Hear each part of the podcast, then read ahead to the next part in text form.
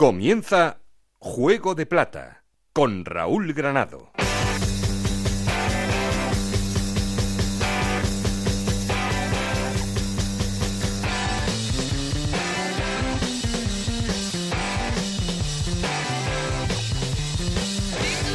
¿Qué tal? Muy buenas, bienvenidos a Juego de Plata, el podcast de Onda Cero en el que os contamos todo lo que pasa en la Liga Smart Bank. Se ha cerrado el mercado de fichajes. Ahora sí, campana y se acabó. Con estos jugadores tienen que tirar los equipos hasta el mercado de enero, eso sí, salvo que alguno incorpore a los futbolistas que han quedado en el paro. Pero básicamente y con las plantillas actuales tendrán que empezar a pelear hasta el mes de enero. Es curioso porque ya llevamos en algunos casos cuatro jornadas disputadas, así que vamos a ver ahora muchísimos cambios. No os preocupéis, os iremos contando cuáles son las caras nuevas en todos los equipos.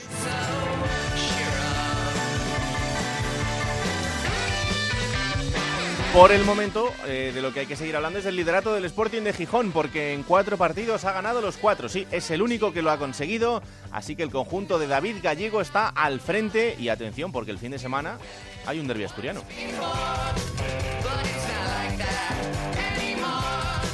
Aguanta el Real Club Deportivo Español segundo en la clasificación, finalmente con Raúl de Tomás que se queda en la plantilla y el conjunto catalán está ocupando el segundo puesto, el puesto de playoff de ascenso directo, ahora mismo junto al Sporting de Gijón y en el playoff de ascenso fue Labrada, Ponferradina, Rayo Vallecano y Castellón.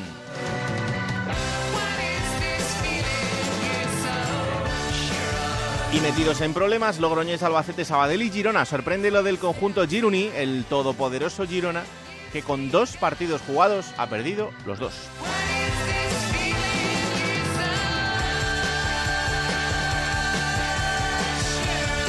Queremos seguir en contacto con vosotros, como siempre, para eso ya sabéis, tenemos un perfil de Twitter que es arroba juego de plata y un correo electrónico juego de plata.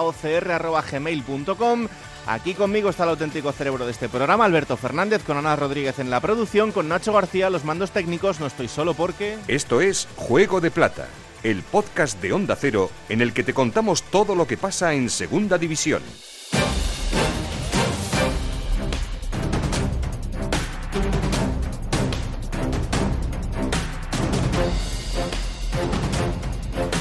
Arrancamos con los titulares, vámonos hasta Ponferrada. La Ponferradina de John Pérez Bolo lleva tres victorias seguidas. Roberto Ugarte, ¿qué tal? Muy buenas. Disfrutar cuando toca disfrutar.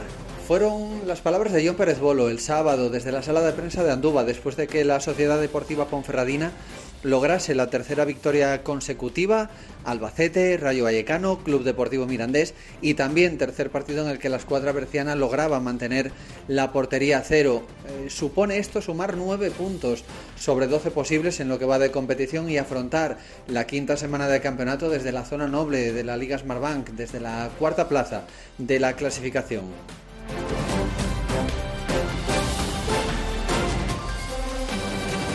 En el español todo son buenas noticias. Victoria y Raúl de Tomás se queda. Redacción de Onda Cero en Barcelona, José Agustín Gómez. Álvaro Vadillo ha sido el último refuerzo para el español de Vicente Moreno de cara a conseguir el ascenso a Primera División. Una plantilla donde después del último partido frente al Sabadell generó una duda. ¿Tiene suficiente gol?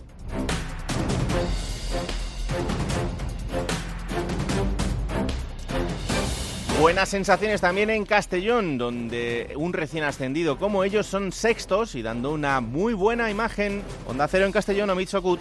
¿Qué tal compañeros? Satisfacción en el Castellón por los 7 puntos de 12 posibles conseguidos en este arranque de temporada, pero sobre todo por las sensaciones transmitidas y la rápida adaptación a la categoría de un bloque que mantiene la base de la pasada temporada en Segunda B. Aún así, el equipo albinegro mantiene la prudencia y reconoce que el camino es muy largo y que el objetivo sigue siendo la permanencia.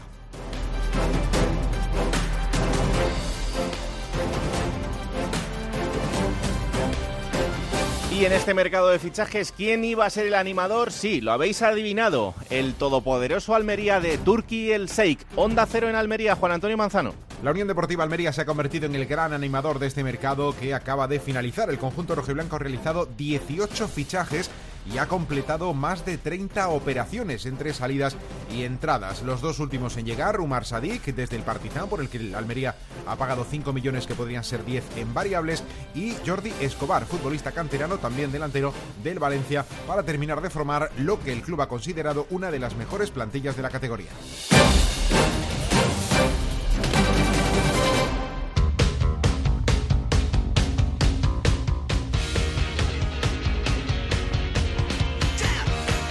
Hasta ahí los titulares, ahora lo ampliamos, pero primero ponemos en orden resultados y clasificación. Ana Rodríguez, ¿qué tal? Muy buenas. Muy buenas, Raúl. Jornada 4 en segunda división, que comenzaba con ese empate a cero entre el Alcorcón y el Zaragoza. 0-1 ganaba la Ponferradina al Mirandés. 1-1 empate entre el Albacete y el Oviedo. 2-0 victoria del Mallorca ante el Tenerife. 2-1 ganaba Las Palmas al Logroñés. 4-0 la goleada del Rayo al Málaga, 0-1 la victoria del Fuenlabrada en Girona, 0-1 también ganaba el Español al Sabadell, 0-1 la victoria del líder el Sporting ante el Almería, 2-0 ganaba el Castellón al Leganés y en el último partido de la jornada 2-1 victoria del Cartagena ante el Lugo. Con estos resultados el Sporting sigue líder con pleno de puntos, 12. En segunda posición está el Español con 10 puntos, los dos en esos puestos de ascenso directo. Fue Labrada con 10 puntos, Ponferradina y Rayo Vallecano con 9 y Castellón con 7 puntos en puestos de playoff por el ascenso. Séptimo es el Mallorca también con 7 puntos. Octavo el Leganés con 6, que son los mismos puntos que tiene el Málaga. Décimo es el Alcorcón con 5 puntos, los mismos puntos que tienen Las Palmas y Mirandés. Décimo tercero es el Cartagena con 4 puntos. Décimo cuarto es el Almería con 3 puntos y 2 partidos menos. Décimo quinto es el Oviedo con 3 puntos, los mismos que tiene el Tenerife y el Lugo. Décimo octavo es el Zaragoza con 2 puntos y 2 partidos menos. Y en puestos de descenso, Logroñés tiene un punto y un partido menos. Albacete tiene un punto. Salvadel 0 puntos y un partido menos y Girona también con 0 puntos y 2 partidos menos. Bueno, el Zaragoza ha sido protagonista, en este Ya. caso indirecto, después de eso que sucedió en Santo Domingo, esa alineación Sí. indebida. Eh, bueno, por lo menos, si todo va como parece, eh, el Zaragoza sumará los tres puntos, aunque fuera un empate. Sí, y que no viene nada mal, porque sumar estos tres puntos en lugar de uno, la verdad es que cambian mucho las cosas. La verdad es que el equipo, el eh, fin de semana pasado yo creo que defendió bastante mejor que lo que hizo ante Las Palmas, estuvo más ordenadito en el campo, pero queda, queda... Queda. Y si dice José Agustín que el español no tiene gol, Imagínate, ¿eh? no sé cómo estaremos otros. Imagínate cómo están el resto de equipos poniéndose a la cola para decirle, oye, déjanos alguno de los que Porque tenéis. el, si se da el tema del Alcorcón, Sí. tendría cuatro puntos Cuatro. con un gol, el de Javi Ross, porque el otro fue también en propia puerta de Las Palmas, creo. En la primera jornada sí, sí, sí fue Sí. un gol en propia puerta de Las Palmas, el de Javi Ross y, y lo que pasó en Alcorcón, claro. Pues Zaragoza-Albacete es el de este Sí. fin de semana. Partido importante también, porque el Albacete Uf. no está nada bien. La vuelta de Lucas Alcaraz. Vamos a ver. No me quiero acordar, eh, la- los zaragocistas lo sabrán, cómo fue el partido de la, la- la visita del Albacete el año pasado a la Romareda. Se falló un penalti, eh, no sé cuán- las paradas del portero del Albacete y marcó el Albacete creo que fue en el minuto 93 o algo así, un, un 0-1. Que bueno, ahí está. El día del Pilar, la no- Pilarica. No puede ser, ¿eh? Todo sufrimiento desde el No, arranque. no, por unas cosas o por otras es- hay que sufrir, Estoy rodeado de, de sufridores. Menos mal que tengo a Nacho delante porque si no esto no hay quien lo aguante. es verdad.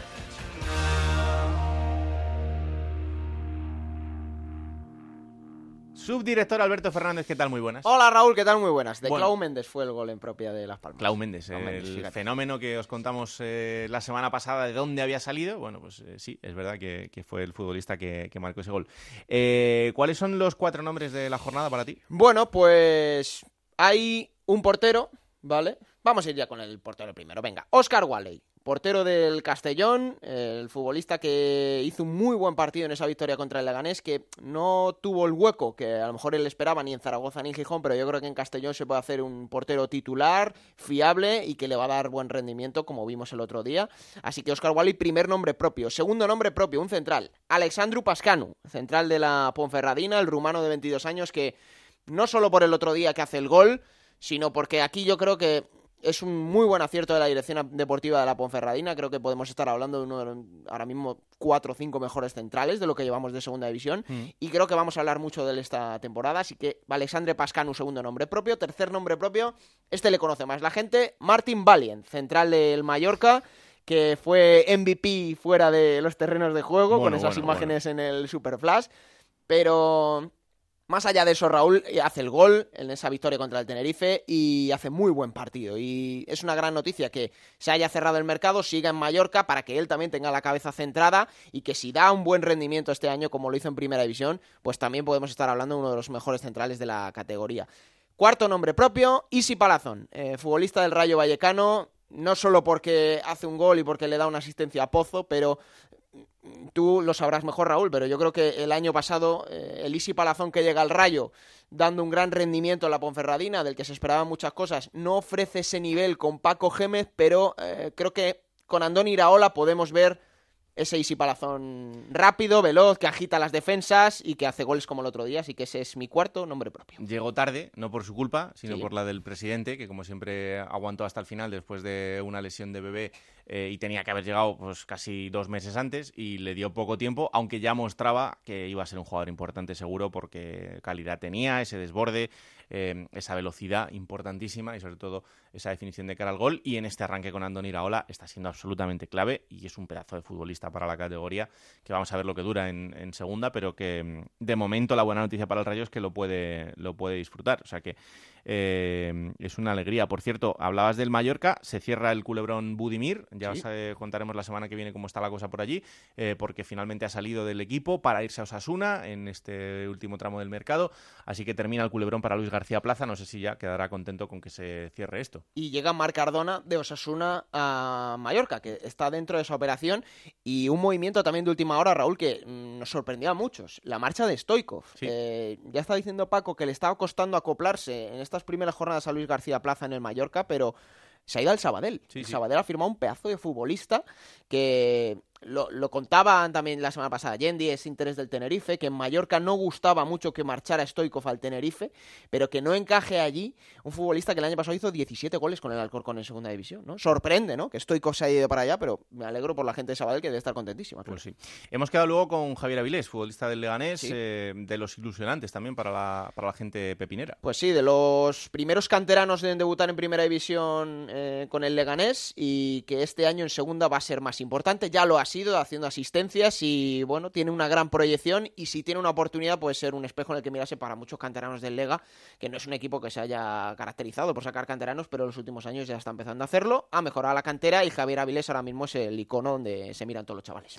Pues luego estará por aquí. Eh, vamos a irnos a la redacción de Radio Estadio, ya sabéis, para que después de los cuatro nombres propios de Alberto nos dé los suyos en el ranking Radio Estadio. Alberto Collado. Hola Alberto, ¿qué tal? Muy buenas. Muy buenas. Bueno, pues hoy, entre los cuatro mejores de la jornada en este ranking Radio Estadio, me voy a quedar con dos porteros, con Joan Femenías y con Diego Mariño. Con eh, Joan Femenías le meta del Oviedo porque paró un penalti a Ortuño y salvó un punto para su Oviedo, que se quedó con nueve ante el Albacete. Soberbia actuación de Femenías igual que la de Mariño. El Sporting es líder con cinco goles en cuatro jornadas a favor y con la soberbia actuación un día más de Mariño, que sigue imbatido. Mariño dejó al ataque de la Almería a cero y eso tiene mucho mérito y como digo, todavía no le ha marcado nadie un gol. Eh, también me voy a quedar con Alex Gallar. Se estrenó como goleador en el Cartagena, que sumó su primera victoria en esta nueva etapa en Segunda División, y desde el extremo derecho ya demuestra sus galones en el FC. Jugadorazo para la categoría, Alex Gallar. Y por último también destaco a Nico Melamed.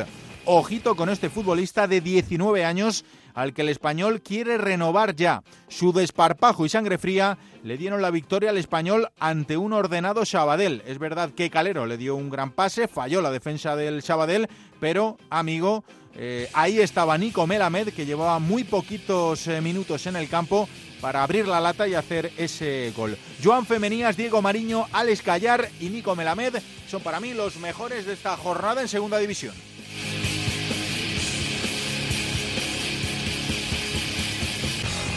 Ese es el ranking de Alberto Collado, ya sabéis, cada fin de semana en Radio Estadio contándos todo, todo, todo lo que pasa, todos los detalles, eh, tanto en segunda como en segunda B. Y bueno, Collado sabe de todo, así que eh, os cuenta los detalles de muchas cosas porque lo controla todo de nuestro fútbol nacional. Como siempre, vamos a arrancar el repaso haciendo una llamada a un líder intratable que este fin de semana volvió a ganar. Ya son 4 de 4 y le ganaba nada más y nada menos que al todopoderoso Almería. Compañero Juan Gancedo, ¿qué tal? Muy buenas. Hola Raúl, ¿qué tal? Bueno, pues eh, lo de este Sporting de Gijón empieza a ser ya noticiable porque son cuatro victorias consecutivas Y mm, como decimos, lo del principio, bueno, podía parecer eh, casualidad por los rivales, pero después de ganarle al Girona y Almería, eh, la cosa se pone seria. ¿eh? Sí, tú lo has dicho muy bien. Los dos primeros partidos, bueno, la gente no tiraba las campanas al vuelo porque eran ante dos recién ascendidos y había que mirar a ver cómo se comportaba el equipo en otros escenarios y bueno, pues evidentemente una prueba de fuego muy importante es enfrentarse a Girona y Almería, que el año pasado fueron dos de los mejores equipos de la categoría y este año también año vamos a estar arriba. Se ganó a los dos sin encajar. En Almería es verdad que se ganó como se pudo empatar o como se pudo perder. Yo no voy a decir que la victoria del Sporting es injusta, pero si hubiera sido al contrario, tampoco hubiera pasado nada. El Sporting acierta en la que tiene y el Almería no acierta, tampoco es que tuviera demasiadas y bueno, pues se ha sumado 12 de 12, que no está nada mal en este arranque de competición y que es la mejor forma de encarar el derby, claro. Y con Yuka que sigue a tope, ¿eh?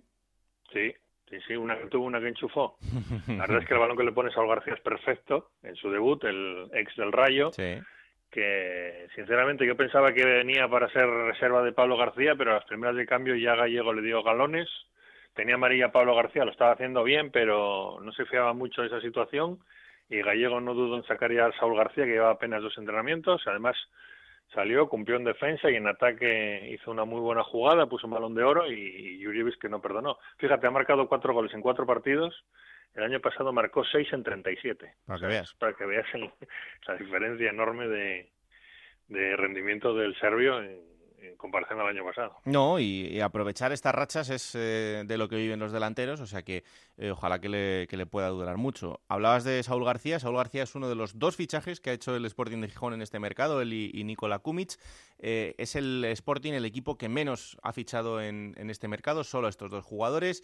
Y bueno, eh, pendientes hasta el último momento de esa posible llegada de Campuzano, que habría sido el tercero y habría significado la salida de Álvaro Vázquez. Eso no ha fructificado. Eh, ¿cómo, ¿Qué valoración haces, qué balance haces de, la plantilla que se le queda al Sporting? Bueno, es la misma del año pasado. Ha podido hacer lo que ha podido hacer. Ha mantenido a los jugadores importantes del año pasado, como Mariño o Pedro, lo cual es una muy buena noticia. Nadie daba un duro porque eso fuera así, porque siguieran en Gijón. Y, en cuanto a incorporaciones, bueno, pues Kumic es un desconocido. El primer partido dejó buenas sensaciones, el otro día ya no tanto. todavía se le ve que tiene que ponerse a tono. Y Saúl, de momento, pues lo poco que ha jugado, bien. Eh, lo que pasa que en el caso del, del Sporting tenía el tope salarial tan superado que era imposible imposible hacer más incorporaciones. Hasta última hora estuvo barajando la posibilidad de que se fuera Álvaro Vázquez cedido al Sabadell para que viniera, como bien dices, Campuzano, pero quizás este arranque de liga no le ha beneficiado mucho al Sporting para hacer esa operación. El español ve que el Sporting lleva 4 de 4 y tiene 12 puntos. Claro. Y la lectura que pueden hacer es no voy a reforzar a uno que está por encima de mí. Aunque bueno, si es un jugador con el que no cuentan, será por algo para ellos. Quiero decir que tampoco creo que se mueran porque un jugador que no cuenta para ellos vaya a otro equipo. Hmm. Pero bueno, el caso es que la operación no se hizo. Álvaro Vázquez, por tanto, sigue en Gijón. No podía salir de ninguna manera si no venía un delantero, porque solo está el serbio y él. Y bueno, pues por lo menos hasta enero va a ser así. Lo que pasa es que el Sporting tiene un problema económico grave eh, porque está fuera del tope salarial y eso tiene que regularizarlo antes del 30 de junio de alguna manera. Así que vamos a ver si en enero el mercado no viene también con sorpresas negativas. Ojalá que no. Aquí la gente ya afirma que se quede la cosa como está, claro, y viendo el rendimiento del equipo más. No, claro, evidentemente. Eh, el otro día pasaba por el transistor con José Ramón de la Morena David Gallego y tenían una conversación José Ra con él en la que, bueno, pues eh, daba a las claras esa ilusión que tiene el míster en este proyecto y de momento hay que decir que mm, está siendo la piedra angular y que está funcionando y está sacando el, rendimiento de unos jugadores que la temporada pasada pues mostraban una cara absolutamente diferente. Em, el próximo fin de semana visitáis el Tartiere. No me vale para nada que te pongas eh, el traje de no favorito porque mm, además de que el Sporting es líder, el Oviedo no ha ganado todavía en estas cuatro jornadas. O sea que, eh, chico, aquí vais de favoritos. El favorito es el Oviedo, claramente. El Sporting el Sporting tiene que ir allí a hacer su partido y punto, pero el Oviedo, el Oviedo está a punto de ya tirar la toalla en la clasificación de la Liga Regional. Si el Sporting gana allí, le va a sacar 12 puntos. Se habrá acabado la Liga Regional ya. Se habrá acabado la rivalidad para toda la temporada. Es imposible que recupere esa ventaja al Oviedo. Así que la patata caliente la tiene el Oviedo, no puede fallar. ¿Tú crees que esto puede ser normal, Chisco García? ¿Qué tal? Muy buenas. ¿Qué tal? Es adorable, de verdad. Pasan los años, pero sigue siendo igual de entrañable. Y parece mentira para él que no conozca los refranes que, hay por aquí por Asturias, que dicen que todo aquello que empieza por sí, menos la sidra y el sifón, no vale para nada. Bueno, hay una cosa en la que ya te ha ganado que es en, eh, en el teléfono. En, en Gijón hay mejor cobertura que en Oviedo. En Oviedo está la cosa regular. Hay que decirles que, que pongan por ahí unos postes. Eh, pero, oye, ta- ta- ahora mucho mejor. ¿Tan, ¿Tan mal está la cosa como para que el Oviedo, eh, bueno, para que el Sporting sea muy favorito? ¿O, o en este partido crees que, que puede ser el, el principio de, de que llegue la primera victoria?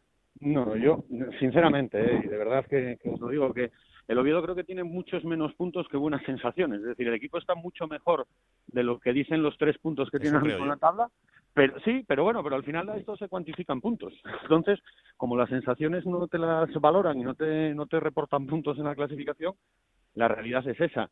Yo al Oviedo lo veo bien, es decir, está, sobre todo lo veo, a diferencia del año pasado, que a estas alturas tenía un punto nada más y lo que pasa es que transmitía una sensación de endeblez importantísima. Y ahora sí parece, y yo creo que es evidente, que el equipo de Siganda tiene un plan, que sabe lo que quiere hacer, que sabe cómo lo tiene que hacer y lo desarrolla en los partidos. Luego, oye, pues el acierto, eh, que falta gente todavía por incorporarse, gente que, que tiene que estar o que está llamada a ser muy importante en el equipo. Y yo creo que, bueno, pues es un proceso lógico en una temporada muy extraña donde casi casi estaríamos en estos márgenes de partidos que íbamos jugados, se corresponderían todavía casi con la pretemporada, que se cerró el mercado hace nada y que, bueno, a partir de ahora sí, a partir de ahora empieza la liga. Pero yo lo decía, que las cuatro primeras jornadas de liga iban a ser casi más una pretemporada que, competición. El problema es que para el Oviedo se han marchado ya nueve puntos y el Sporting tiene los doce. Bueno, pues nada, estupendo, no pasa nada. El domingo que se, de- se van a dejar aquí tres y listo. el mercado del Oviedo también eh, ha sido curioso porque mm, casi han salido más de los que han llegado, ¿no? Bueno, al final son ocho incorporaciones. Ha hecho, se ha hecho con seis cesiones, con dos jugadores en propiedad. Y bueno, pues dentro de las limitaciones económicas que había, con los problemas como viene siendo ya también marca de la casa en los últimos años, para inscribir a Blanco Leschuk, que, que se perdió el partido del español por esos problemas con, con el tope salarial. Pero bueno, se ha quedado un equipo con gente muy joven, porque llegan futbolistas con muy poquita experiencia, como puede ser Cedri, como puede ser Mujica, como puede ser el propio Joan Femenía o Gabriel Brazao, los dos porteros, pero bueno, luego también, oye, aporte de, gente que, que sabe de qué va este negocio, como puede ser el propio Gustavo Blanco Leschuk, Edgar, que aunque es joven, la verdad está dejando unas sensaciones fantásticas, el jugador que, ha llegado desde el Betis. Bueno, hay que darle, yo creo que todavía necesita un poquito de margen y lo que yo creo que hay es una confianza casi, casi absoluta en el trabajo de Ciganda, es decir, la gente aún recuerda lo que hizo el año pasado y confían en que este año se va a repetir. Gancedo, yo creo que deberías eh, apiadarte de, de Chisco y ponerte el traje que te toca, que es el de, el de favorito, por lo menos durante la semana, y oye, luego ya el fin de semana, pues eh, ver lo que pasa. Pero yo creo que deberías ser justo con él.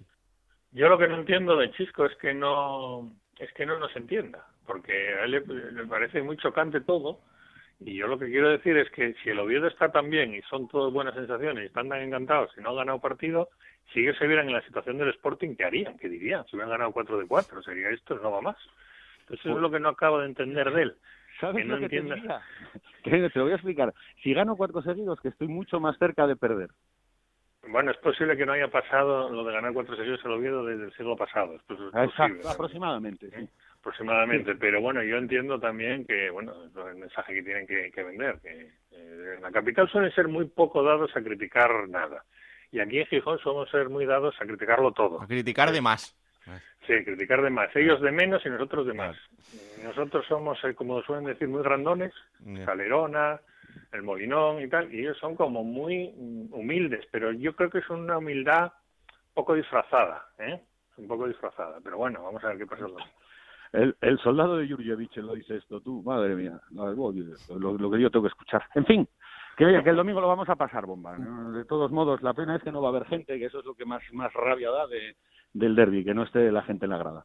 Yo, fijaos, chicos, eh, firmaría un derby asturiano todos los fines de semana solo por tener el juego de plata aquí, a estos dos discutiendo, debatiendo. Mi momento preferido del año, ¿eh? Esto, esto no es nada con las conversaciones luego que tenemos. ¿eh? Ya, esas son las mejores, sí. Sí, sí. No, lo, mejor, lo de todo es que luego cuando hablamos en privado opinamos todo lo contrario de lo que decimos públicamente. Ah, qué bonito. Qué bonito. Sí, sí, sí. Yo defiendo al Oviedo y él defiende al Sporting. Lo que pasa es que eso, como no sabe nadie, queda entre nosotros. No, de ti no me extrañaría. De Chisco Que me- hable por él, te, te iba a decir Raúl, que hable por él. de Eso Chisco no, me cuadra me- hace no sé cuántos años que decidí que no, que yo... Vale, es que eso de no decir lo que piensas siempre, no, no merece ni la pena.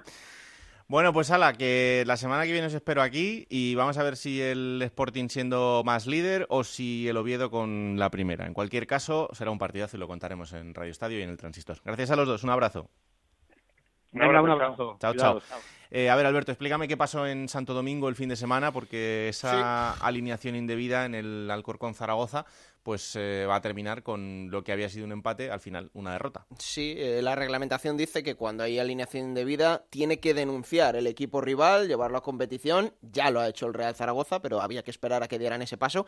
Y lo siguiente es esperar, claro, a que le den el partido por ganado 0-3 al conjunto del Pipo Baraja. Pero eh, bueno, ya lo contamos en Radio Estadio el fin de semana, Raúl. El Alcorcón ha jugado con fuego, porque hasta la semana pasada tenía solo 13 fichas profesionales. El resto eran todo fichas del filial. Esta última semana incorporó dos jugadores más con ficha profesional. Tenía 15 en el momento del partido, tres de ellos eh, eh, con ficha filial titulares.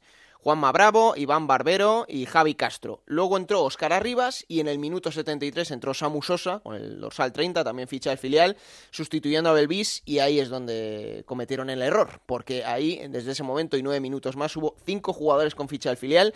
Nadie se dio cuenta, luego sustituyeron a Juanma Bravo en el 82 y fueron esos nueve minutos los que suponen pues la pérdida del partido al Alcorcón. A ver, Luego sorprende que Mere Hermoso en rueda de prensa, también él tiene que, que hacer su papel, ¿no? Decir, bueno, no sé qué ha pasado, vamos a esperar, mmm, quiero ver qué dice el club, pero no entiendo muy bien esta situación.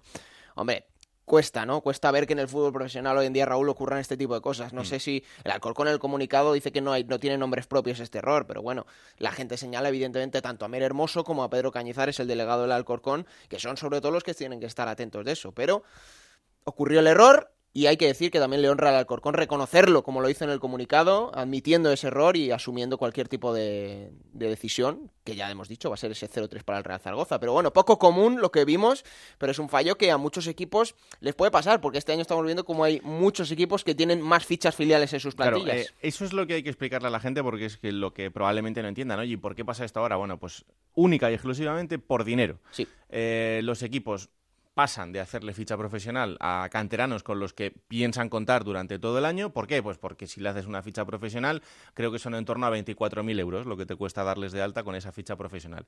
Claro, eh, si me puedo ahorrar los 24.000 de uno, de otro y de otro y de otro y les pongo ficha de filial, pues mucho mejor. Pero claro, luego tienes el marrón para el entrenador que tiene que andar en el partido en circunstancias de tensión, de tomar decisiones para a ver quién puedo sacar para solucionar el partido, diciendo, ah, no, pero espérate que ahora tengo que contar para ver si tengo cuatro con ficha del filial en el campo, entonces no puedo meter a ninguno, tengo que sacar a uno para meter a otro, en fin, algo absurdo Y que con los cinco fichajes encima se te vuelve más loca la con los cabeza. cinco cambios, claro. Eh, O sea, algo cambios, sí, en lo que el entrenador, pues sinceramente, no creo que tenga que estar pensando. Y bueno, sí, para eso está el delegado, pero que, que son estas triquiñuelas que están haciendo los equipos que vamos a ver hasta qué punto se siguen manteniendo y también hasta qué punto, por ejemplo, eh, asociaciones como la AFE pues eh, no mete mano en el tema, porque lo que se está haciendo es utilizar jugadores canteranos como jugadores del primer equipo a todos los efectos toda la temporada, pero con esa ficha del filial. Que también implica, además de no pagarles la ficha,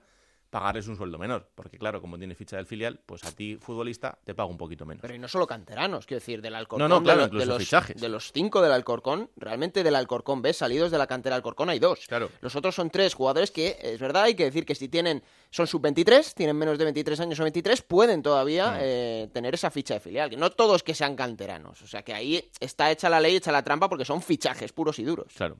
Bueno, pues el Alcorcón ya ha aprendido y el resto ya saben lo que tienen que hacer. Alguno ha aprovechado este mercado para ya solucionarlo, el Alcorcón por supuesto, Sí. eh, otros no. Por ejemplo, el Rayo, que no lo ha solucionado y por ahí, pues Andón Iraola también puede tener algún problema durante el año porque tiene que andar con este tipo de cuentas. Es un aviso navegante, Raúl. Correcto.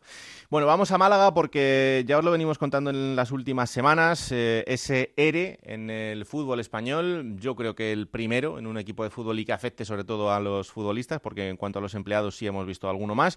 Eh, ocho jugadores que, como como ya os contaba Isabel la semana pasada, iban a ser despedidos y así ha sido. Ya eh, hay ocho jugadores del Málaga que han sido despedidos en ese ERE y que por tanto no son jugadores del Málaga.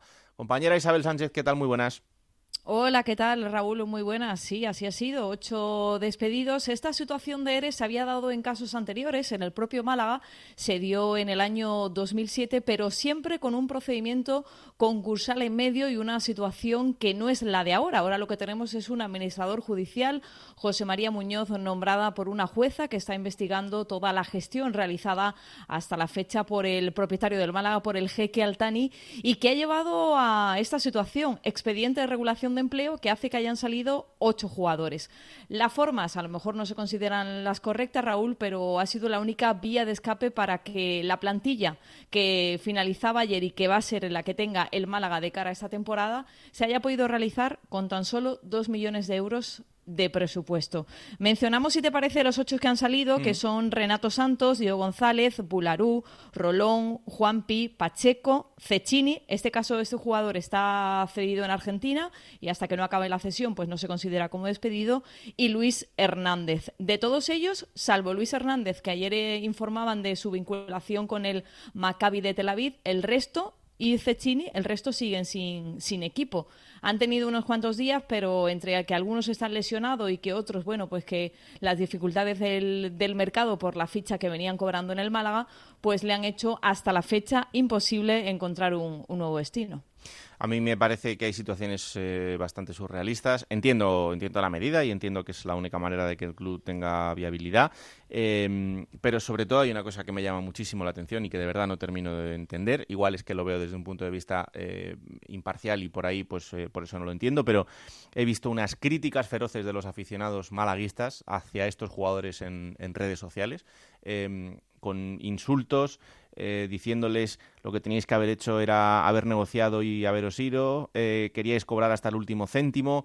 Bueno, no sé, eh, situaciones en las que entiendo que el jugador poco tiene que ver. Quiero decir, estos jugadores han firmado un contrato con un club con unas cantidades y ahora, pues, por los desmanes del dueño anterior, tienen que desvincularse del club y lo que les pide la afición es que perdonen el dinero. Pues perdónenme ustedes, pero ¿lo harían en sus trabajos? ¿Perdonarían el dinero a sus empresas porque su empresa está en, una situación complicada? Eh, es que no me vale esto de no, es que ya tenéis mucho dinero. Bueno, mucho dinero depende.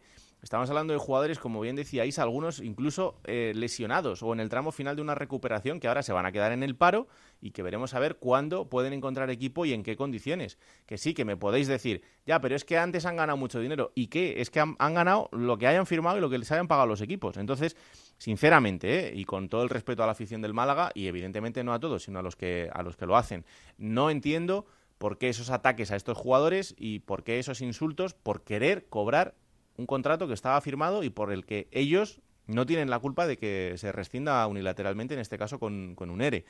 Entonces, bueno, pues oye, que entendiéndolo todo y entendiendo el sentimiento de los aficionados, en este punto yo la verdad es que no termino de, comprender por qué estos insultos, pero en fin. No son ellos responsables, Raúl, de que se llegara a un acuerdo con el club y se que se aceptara la entidad en su momento, darles esas altas fichas que son las que han llevado a esta situación, esos contratos, porque de estos ocho jugadores que estamos hablando, el coste, el precio era de 7 millones de euros. Y también es cierto que la situación económica de la entidad hace inviable porque incumplirían de nuevo el límite salarial salarial que impone la liga, porque económicamente se ha demostrado que las cuentas de Málaga pues no cuadran, hay un 7 millones de, euros de préstamo de un jeque que no devuelve y que el ERE se hacía necesario para decir que el Málaga va a poder competir este año en segunda división porque previsiblemente y anunciaban ya que si no se hubiera hecho el ERE, pues el Málaga podría descender administrativamente hablando de cara al próximo año y no poder continuar y no poder finalizar la,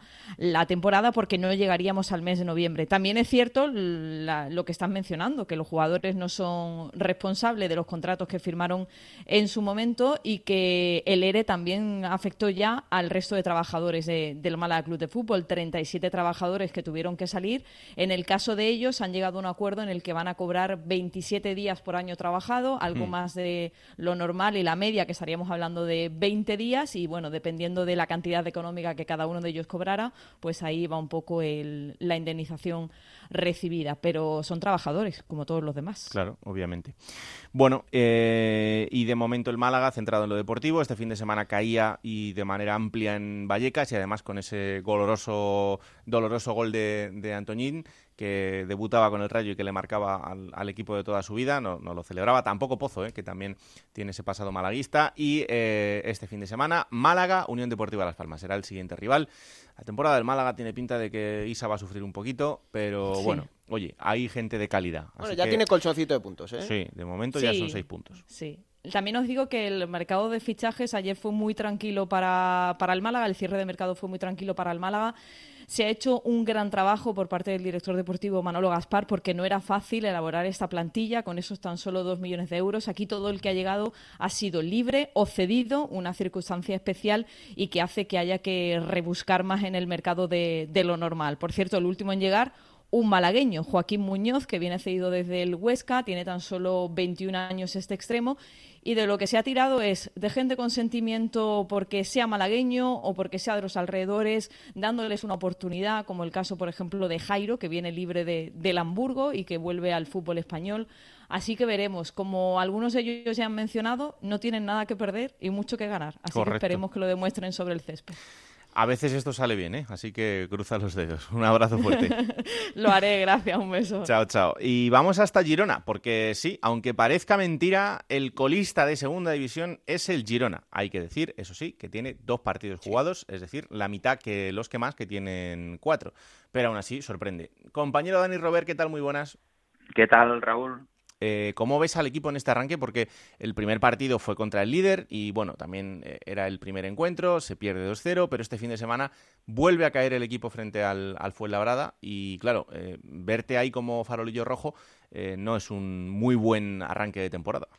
Está claro, sí que es verdad que bueno, en las dos primeras jornadas, en la primera también faltaba Stuani, pero bueno, en la segunda el equipo iba un poco cojo, ¿no? Eh, tenían que venir más jugadores y al final, fíjate, se cerró el, el mercado con, las salidas de Alcalá y Jairo al Cádiz, Ceballos al, al Barça B y vinieron tres jugadores, Nahuel Bustos, Joel Bárcenas y, y Cristóforo. Sí que es verdad que la gran noticia, ¿no? El titular sería que Stuani se queda, ¿no? Finalmente, pero bueno, esto tiene, yo creo, una doble lectura ahí, Raúl, ¿eh? Porque sí que es verdad que te quedas a Stuani, pero al pagar la ficha de Stuani, esto ha impedido que, que puedas traer a más jugadores. Y yo la verdad es que veo al- la plantilla muy corta, al menos, porque sí que es verdad que en algunas líneas, como la defensa, pues sí que está bien cubierta, ¿no? Porque ha venido Luna, se quedaron Juan Perramallo, Bernardo, que venía cedido del, del español, se ha quedado, han fichado a Jan Couto, pero por ejemplo en ataque, mm, salvo Samu Said y Estuani, mm, bueno, por las bandas, eh, Adai casi siempre está lesionado y como no juegue Joel Bárcenas o, o Valeri, que es un carrilero que lo vas a tener que poner arriba, es que prácticamente no, no hay jugadores de ataque. Hmm. Hay tres delanteros, a Pablo Moreno también, que ha venido cedido del City, y, y Nahuel Bustos, pero, insisto, de medio campo para arriba veo al equipo muy, muy, muy cojo. No, la verdad es que eh, las sensaciones ahora son las de eh, justo antes del tramo final de la temporada pasada, pero claro, como bien dice Dani, con mucha menos pólvora arriba, sobre todo por la pérdida de gente como, como Borja García y, y lo que esto puede suponer durante, todo, durante toda la temporada. El siguiente rival va a ser el Leganés. Eh, el Leganés tampoco es que ande muy bollante porque o gana o pierde, pero, pero va a ser un partido de mucha entidad, o sea que... Si no es Tuani, porque está en Uruguay también. Claro, eh, claro, es que este fin de semana tenemos el, el gran parón de selecciones en el que una temporada más vemos cómo los jugadores eh, se vuelven a ir y vuelven a dejar a sus equipos eh, sin poder jugar porque la liga en segunda división sigue sin parar cuando hay eh, fútbol de selección. Así que, claro, imaginaos lo que puede suponer este Girona quedarse sin, sin Stuani en cada parón y, y tener que jugar estos partidos sin él. O sea, no sé, me, parece loco. Sí, bueno, de hecho, en estos dos primeros partidos de Liga, Raúl, han jugado muchos jugadores como Adrià, Víctor Pau, Sí. eh, jugadores del, del filial. Y, y yo creo que Francisco también va a tirar un poco de, de estos jugadores del filial. Porque, insisto, en, en ataque hay muy pocos jugadores. O sea, en el doble pivote sí que, por ejemplo, Granella al final se ha quedado, Gumbau también. Ha venido Monchu, ¿no? Que creo que es el fichaje estrella eh, para el Girona, también cedido por el Barça pero arriba la pólvora se ha ido, se ha ido Jairo, eh, tampoco estará por García, por supuesto, eh, Mójica. Yo veo al equipo, bueno, que como tenga muchos lesionados, mm, va a tener problemas. Bueno, pues vamos a estar muy pendientes de lo que pase en Girona y si abandona esas posiciones bajas de la clasificación, porque ya os digo que sorprende mucho verle, verle ahí en este arranque. Gracias, Dani, un abrazo. Un abrazo, chao. Chao, chao. esto es Eh, una barra basada, Raúl, ¿eh? Porque equipos a medio hacerse, con el mercado recién cerrado, otra ventana internacional con muchos con- que pierden futbolistas. Eh, van a empezar la temporada muchos equipos en la jornada 7 Sí, sí. A competir, porque es que no se puede. Y, y claro, y con todos los cambios, eh, primero por, porque el mercado ha terminado tan tarde, después por eh, situaciones como esta del parón internacional, equipos que han empezado más tarde, en fin, todo bastante más raro en, en este arranque normal. Eh, bueno, tengo a dos protagonistas esperando. Hoy os traemos dos por el precio de uno. El primero de ellos, un jugador importante en la categoría y uno de los fichajes que más me ha llamado la atención en este tiempo, eh, pero no precisamente por lo que piensa la mayoría de la gente, que es que ha dado un paso atrás en su carrera, sino porque me parece eh, importante tomar este tipo de decisiones. Otro ex del Girona. Absolutamente. Eh, un jugador importante en Girona, un jugador importante en Huesca y que ahora es jugador del Cartagena. Es Alex Gallar. Hola Alex, ¿qué tal? Muy buenas. ¿Qué tal? Muy buenas. Encantados de recibirte en, en Juego de Plata. Eh, bueno, pues eh, arrancando esta liga en el que imagino que la palabra en Cartagena es ilusión, ¿no? Ante este nuevo proyecto. Sí, bueno, eh, como bien dices, ilusión, ¿no? Creo que, que el equipo está haciendo las cosas bien, que es cierto que en los dos primeros partidos no, no se suma demasiado, pero, pero el equipo viene haciendo las cosas bien y, y bueno, ayer fue nuestra, nuestra primera victoria y esperemos que, que podamos seguir por esta senda. Mm, Llegó esa primera victoria frente al Lugo, partido otra vez eh, muy trabajado, pero es que esto va a ser una constante este año, ¿no? Ya conoces perfectamente la categoría y, y la igualdad. Yo creo que otra vez, un año más, eh, va a ser lo, lo más importante. Sí, bueno, ayer lo, lo poco que pudimos hablar después del, del partido, ¿no? Lo poco que nos pudimos juntar, pues es que es lo que dijimos, que no se gana un partido en esta categoría sin sufrir o muy pocos, ¿no? Creo que tan solo los, los a priori candidatos al ascenso son capaces de ganar con solvencia y, dedicarse a, a descansar durante el propio partido, pero creo que un equipo como nosotros, pues pocos o casi ningún partido podremos ganar con, con esa autoridad. Entonces, pues bueno, trabajar todos los partidos hasta el minuto 95 o 97, que, que es lo que están durando ahora, y, y sobre todo con esta misma intensidad. Mm. Eh, y tú cuando, eh, tú que ya conoces la categoría, cuando llegas a un proyecto como este en el que hay compañeros que, que también, eh, bueno, vienen de, de la segunda B y que acaban de llegar a la segunda, eh, ¿se nota que todavía hay cosas por pulir? Me refiero a detalles que tú dices, esto en segunda hay que cambiarlo porque si no el partido se nos puede escapar por detalles así. Sí, bueno, al final creo que, que la ilusión que muchas veces eh, se muestra fuera del campo, eh, dentro del campo hay que tener un poco más de prudencia, ¿no? Ayer mismo con un, con un 2-0 y en casa con el partido tan bien controlado, pues no podemos cometer el error de, de regalar corners, de, de sobre todo eh, a un equipo como el Lugo eh, darle muchas opciones a balón parado, ¿no? Creo que, que esto tenemos que pulirlo, pero que poco a poco el míster se, se va a encargar de hacerlo. Creo que, que es mucho mejor trabajar después de, de una victoria y, y nada, intentar corregirlo todo todo en Ponferrada, jugar un partido un tanto diferente, que seguro que, que lo será, pero con nuestra ilusión de, de llevarnos los tres puntos. Mm. Y luego aprovecharse, ¿no? Porque tanto vosotros como el Castellón, que sois los que más estáis sumando en este arranque de los eh, recién ascendidos, eh, en estas primeras jornadas hay mucha gente que dice, bueno, un recién ascendido, pues ya veremos. Ya, pero eh, todos los puntos que vayáis sacando ahora, luego que os quiten lo bailado. Sí, por supuesto, nosotros no, no nos quitamos de la, de la cabeza el objetivo, que, sabemos perfectamente cuál es, eh, intentar sumar los 50 puntos lo más rápido posible. Creo que, que a partir de ahí, cuanto más conscientes seamos de que, de que todos los puntos son importantes y de que cuanto antes los sumemos, pues con, con más holgura o con más sensatez se podrán jugar a partir de ahí todos los partidos. No, creo que, que para nosotros es muy importante llevar una buena dinámica, estar unidos y más que nunca ser un equipo, porque esta categoría se, se resumen en los detalles, intentaremos que, que, caigan siempre a nuestro favor. Mm. Y luego encima contáis con el juvenil este de Rubén Castro que, que, quiere seguir marcando goles. Oye, eso siempre es una buena noticia. Sí, sí, sí, contar con Rubén es, es una amenaza constante, ¿no? Sabemos que, que durante el juego está presente y que cualquier balón que pueda quedar muerto en el área o cualquier balón que, que podamos servirle de segunda línea en, en buenas condiciones, eh, él, él, va a estar siempre a, a disposición del gol. Mm, Es lo importantísimo que para nosotros, sí. Y lo que significa tener un referente como él, ¿no? Que, que fíjate por todos los equipos eh, los que ha pasado, su trayectoria en el mundo del fútbol y el, el respeto que genera dentro del vestuario. Sí, sí, sí, bueno. Ahora estoy dentro del vestuario, no sé si se puede decir, porque poco, poco rato pasamos Es verdad, es verdad. Entonces, pues bueno, no, no, lo que dices es que es totalmente cierto, ¿no? Rubén para nosotros es muy importante, es, es para nosotros un, un referente, como dices, ahí en la zona ofensiva y bueno, intentar eh, hacerle llegar los balones en, la- en las mejores condiciones posibles y intentar que él haga muchos goles para, para el beneficio del equipo. Esto del vestuario, que lo tomamos ya casi como una broma, pero eh, tiene algún tinte bastante surrealista. O sea, eh, que estéis juntos en el día a día, que durante el partido eh, pues eh, estáis conviviendo no solo con vosotros, sino con el rival, eh, con un contacto directo y que luego no podáis ducharos, no nos deja de parecer algo, pues eso, un poco surrealista. Bueno, condiciona mucho lo que lo que estábamos acostumbrados, ¿no? Ahora para nosotros ayer pues hubiera sido una alegría tremenda celebrar una victoria en el vestuario, ¿no? Pues hacernos cuatro fotos, disfrutar de la alegría que, que puede generar sobre, sobre 23 futbolistas y todo un cuerpo técnico celebrar una victoria tan importante como la de ayer y en tres minutos tienes que entrar, quitarte las botas y subirte al coche, ¿no? bueno, surrealista como dices, es lo que nos toca vivir, creo que la realidad pues es muy diferente a lo que a lo que se vive digamos en en este en el fútbol, Eh, creo que nosotros por lo menos podemos estar trabajando y estar juntos en el día a día, a partir de ahí pues bueno, intentar que este protocolo pues, dure lo menos posible, seguramente pues se, se intentará arreglar durante los días, pero bueno, lo importante es que se pueda jugar, intentar darle la alegría a a la afición, nosotros a la nuestra y cada, cada equipo a la suya y, que se pueda seguir. Hombre, y tú has sido listo, porque no es lo mismo en enero eh, irte de Cartagena del estadio a tu casa en Huesca. La cosa había sido diferente.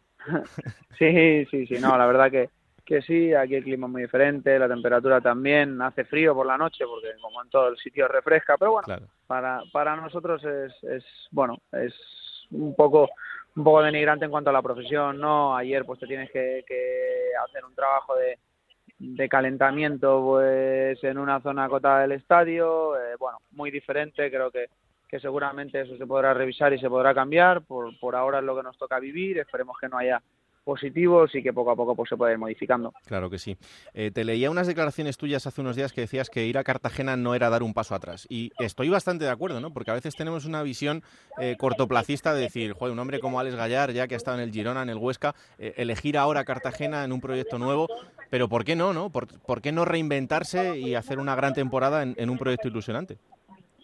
Sí, eh, cuando tuve la oportunidad de hablar con, con el Presi, con el director, con, con Manolo, la verdad que, que me transmitieron unas sensaciones muy positivas. Creo que, que para un futbolista muchas veces no es importante dónde estar, sino cómo sentirse. Y yo en Girona pues no me sentía todo lo valorado que, que había esperado después de haber, de haber hecho igualmente un buen esfuerzo por mí, tanto económico como, como a nivel personal. Eh, tomé esta decisión de venir aquí a Cartagena, no se me caen los anillos por, por hacerlo un recién ascendido, porque me demostraron mucha ambición en este proyecto, sobre todo en este año, así que, que aquí estoy y espero darle mucha alegría a la afición. ¿Te da como para ver ahí un poquillo de rojillo al, al Girona o, o no mucho?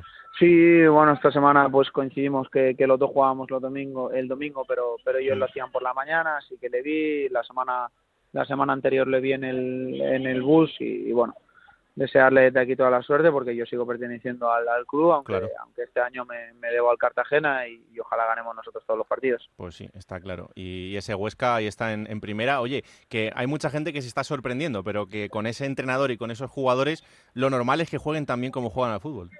Sí, hombre, yo lo que pude coincidir con Mitchell el, el año pasado, que, que incluso llegué a jugar un partido de liga, eh, fue muy positivo. La verdad que, que es un míster con, con muchísima capacidad, los jugadores sobre todo si, si son capaces de seguirle como lo están haciendo, pues obviamente harán un, un gran fútbol y ojalá puedan tener los mejores resultados del, del mundo y se puedan mantener en primera durante, durante muchos años. Pues ojalá que sí. Eh, Alex, próximo rival, la Ponferradina. Fíjate qué, qué arranque están haciendo ellos también, con esas tres victorias seguidas, cuartos en la clasificación el equipo de, de Bolo y además haciéndolo muy bien. Sí, el año pasado ya desplegaban un, un buen fútbol, un equipo difícil de batir, ¿no? Muy, muy rocoso, muy físico, pero con, con las cosas claras en ataque.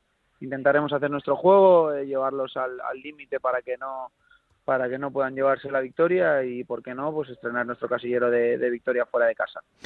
Pues Alex Gallar, un placer haber mantenido estos minutos de conversación, que haya mucha suerte el próximo fin de semana y sobre todo salud para esta temporada que nos hace falta a todos. Un abrazo enorme. Muchas gracias, igualmente. Bueno, pues ahí estaba la conversación con Alex Gallar, el futbolista del Cartagena, y tenemos a otro protagonista ya escuchando, en este caso del Leganés, uno de los recién descendidos y uno de los equipos importantes este año en la categoría. Tenemos comunicación con Javier Avilés. Hola Javier, ¿qué tal? Muy buenas. Hola, buenas, ¿qué tal? Encantados de recibirte aquí en, Juego de Plata. Bueno, pues eh, en, este arranque de liga en el que todavía queda un montón, pero lo importante es eh, empezar sumando pronto, ¿no?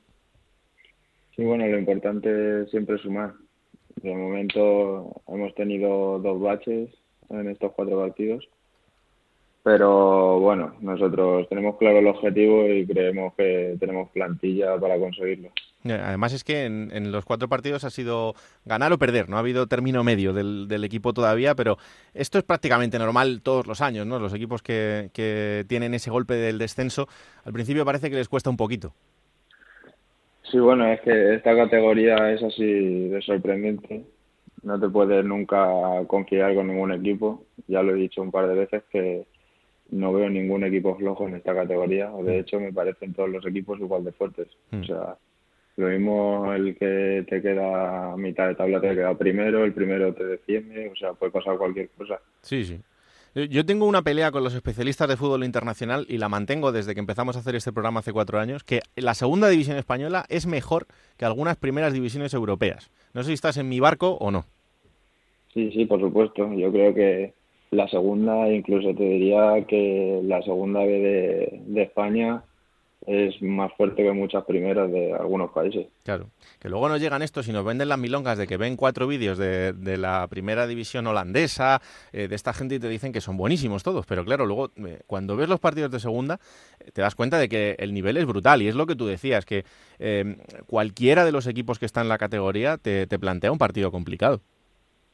Sí, ya te digo, yo es el primer año que juego en segunda división y a mí me está sorprendiendo mucho equipos que suben de segunda B que son fuertes, que les veo con mucho nivel. Hmm. Y en segunda B igual, cuando yo jugué en segunda B lo, lo veía igual. Cualquier equipo puede hacer cualquier cosa. Eh, tú la temporada pasada ya tuviste eh, varios eh, partidos con el, con el primer equipo y evidentemente pudiste comprobar lo que es la velocidad de la primera división, ¿no? que al final es algo que siempre llama mucho la atención para, para el jugador que llega a la categoría. Ahora en segunda, ¿Ves que hay un poquito de diferencia en ese sentido o no? Yo sinceramente veo el, la misma intensidad, más o menos el mismo nivel que en primera división. No te lo digo de broma. Hmm.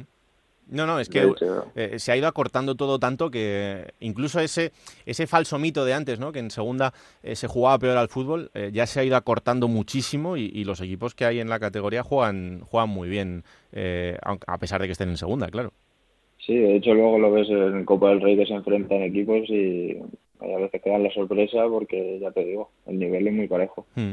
Eh, ¿Notáis mucho la, presión por ser un, recién descendido, un equipo eh, potente, además después de, la trayectoria de estos años en primera, que, ahora se os exija desde el principio el, estar arriba?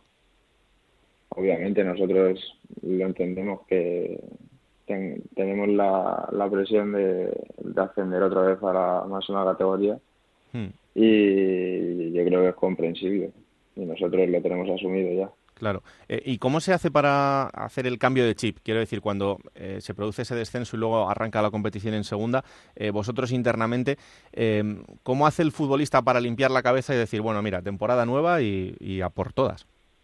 nosotros tenemos que fijarnos en el objetivo que queremos conseguir este año, olvidarlo del pasado para poder volver a estar donde estábamos el año pasado y ya está. Hmm.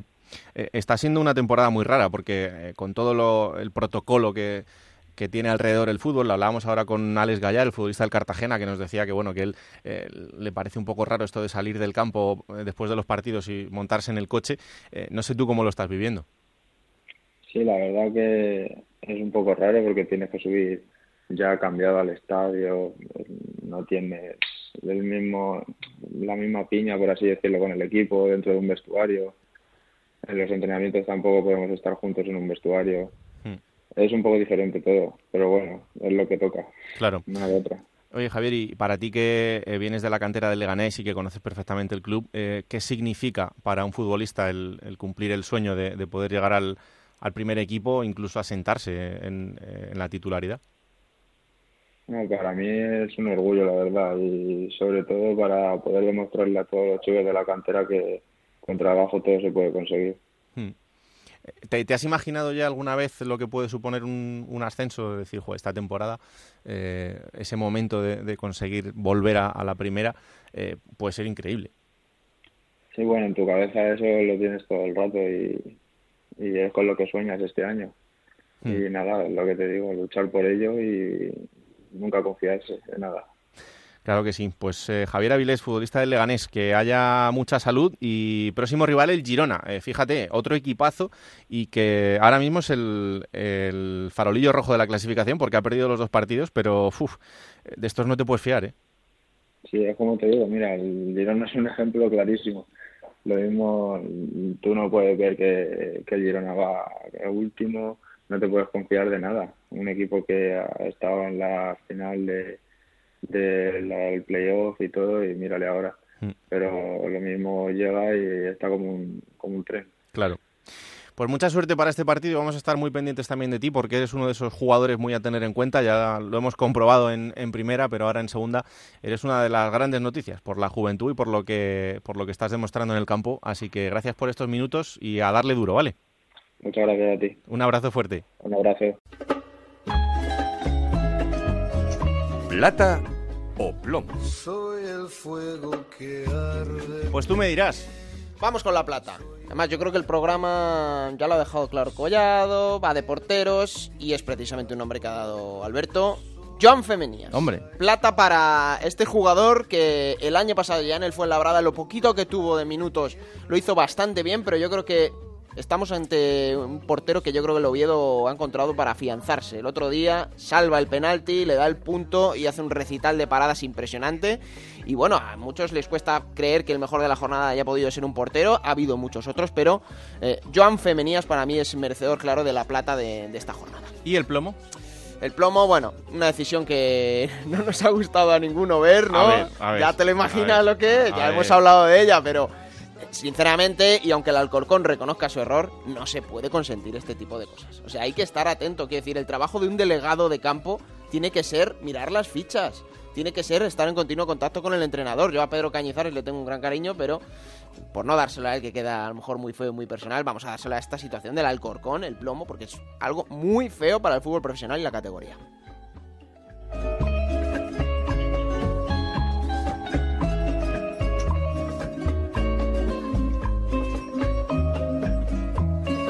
Y ahora a jugar. En Onda Cero, la Liga Juego de Plata Hamel, el primer campeonato oficial de Juego de Plata en Futmundo.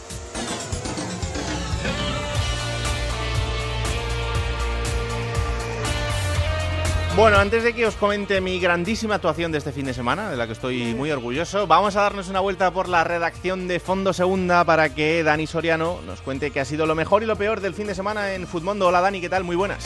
Muy buenas chicos, yo creo que ya familiarizáis esta voz con Futmundo, concretamente las notas de la Liga Smartbank en Futmundo, así que no me enrollo mucho más, vamos con ello. Lo mejor de la jornada, Alexandre Pascanu, el central de la Ponferradina, 16 puntos en esa victoria por 0 a 1 ante el Mirandés, gracias a ese gol de cabeza en el minuto 69 tras un gran centro de curro por banda derecha. Sin duda, gran comienzo del central cedido por el CFR Cluj y también de la Ponferradina, que acumula tres partidos seguidos ganando y se acomoda en ese playoff. La cara negativa de la jornada, Yannick Buila, menos 6 puntos para el mediocampista canterano del Zaragoza, que no acabó el partido ya que fue expulsado en el minuto 63 por Trujillo Suárez tras una brusca entrada por detrás al recién ingresado Arribas en ese soporífero partido entre Alcorcón y Zaragoza que acabó 0 a 0. Los maños tampoco terminan de arrancar acumulando dos empates en este inicio liguero. Veremos si la situación cambia. Os recuerdo, como siempre, arroba juego de plata en Twitter, dejarnos vuestro mejor y vuestro peor futbolista. Nos vemos muy pronto, chicos. Un abrazo fuerte. Chao, chao. Gracias, Dani. 51 eh, puntos he hecho, Alberto. Ojo, eh. Tengo ahí sí palazón ahí que, me está dando la vida. Claro, yo he hecho casi la mitad. Hice 61 la semana pasada, he hecho 36. Claro. Menos uno de Juan Muñoz, cero de Embarba, pues así difícil. Así complicado. difícil, Así complicado. Y hay que decir, Raúl, que en Juego de Plata ya sabíamos cómo iba la clasificación general y vamos con el ganador de la jornada, con 82 puntazos. El ganador ha sido Mark R. Vamos con la clasificación general porque... Perdón, perdón, perdón, claro, estaba viendo yo la... Estaba diciendo la general, no, no, hay que decir sin trampa que la clasificación de esta Ah, bueno, jornada... sin vergüenza. No, no, es que me he liado yo con la general y la, la de esta jornada, Robert Ugarte. Un Nuestro. Roberto Ugarte es el que ha ganado la jornada con 92 puntazos. O sea, eso tiene mucho mérito porque, claro, tiene a Jurjevic arriba que 11 puntitos, tiene a Isi Claro. Palazón, ese tipo de cosas dan. Pero en la clasificación general, 326 puntos. Es el líder que en, tres, en cuatro jornadas no está nada mal, Raúl. Pues la verdad que no. Ya sabéis que queda muchísimo todavía por delante y no sé qué tal os ha ido el mercado de fichajes, pero que podéis seguir haciéndolo porque el mercado de fichajes nunca cierra en Futmundo. Así que jugad con nosotros. ¿Quién te ha dicho que no puedes jugar a ser entrenador de la Liga 1-2-3? Con Juego de Plata, Futmundo y Hamel tienes la oportunidad.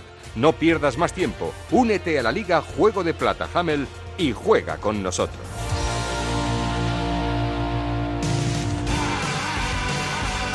Vamos a por la próxima jornada, será la quinta, para algunos la tercera, para algunos la cuarta, pero bueno, en general la cinco. Y que va a empezar a la una, Raúl, en la Nova Creu Alta, Sabadell Mirandés. El próximo sábado, a las 4 de la tarde, Español Alcorcón y Unión Deportiva Logroñés Almería. A las seis y media, Club Deportivo Tenerife, Rayo Vallecano y ya el resto para el domingo y el lunes. El domingo a las 12 del mediodía fue Labrada Castellón. A las 4 de la tarde, Málaga Unión Deportiva Las Palmas. A las seis y media, Ponferradina Cartagena. Cerrará la jornada dominical en el Tartier a las 9 con ese derby asturiano Real Oviedo Sporting. Y para el lunes, tres partidos. Ya sabemos que es fiesta. A las 4 de la tarde, Lugo Mallorca. A las seis y media, Leganés Girona. Y a las 9, La Romareda, Zaragoza Albacete. Pues esto será el fin de semana, os lo contaremos en Radio Estadio, el domingo el resumen en el Transistor y aquí estaremos el martes. Esto es Juego de Plata, el podcast de Onda Cero en el que os contamos todo lo que pasa en Segunda División, disponible cada martes a partir de las 5 de la tarde en Onda Cero.es para que os lo descarguéis, lo compartáis y le digáis a todo el mundo que existe este bendito programa que hacemos con tanto cariño. Que la radio os acompañe. Chao.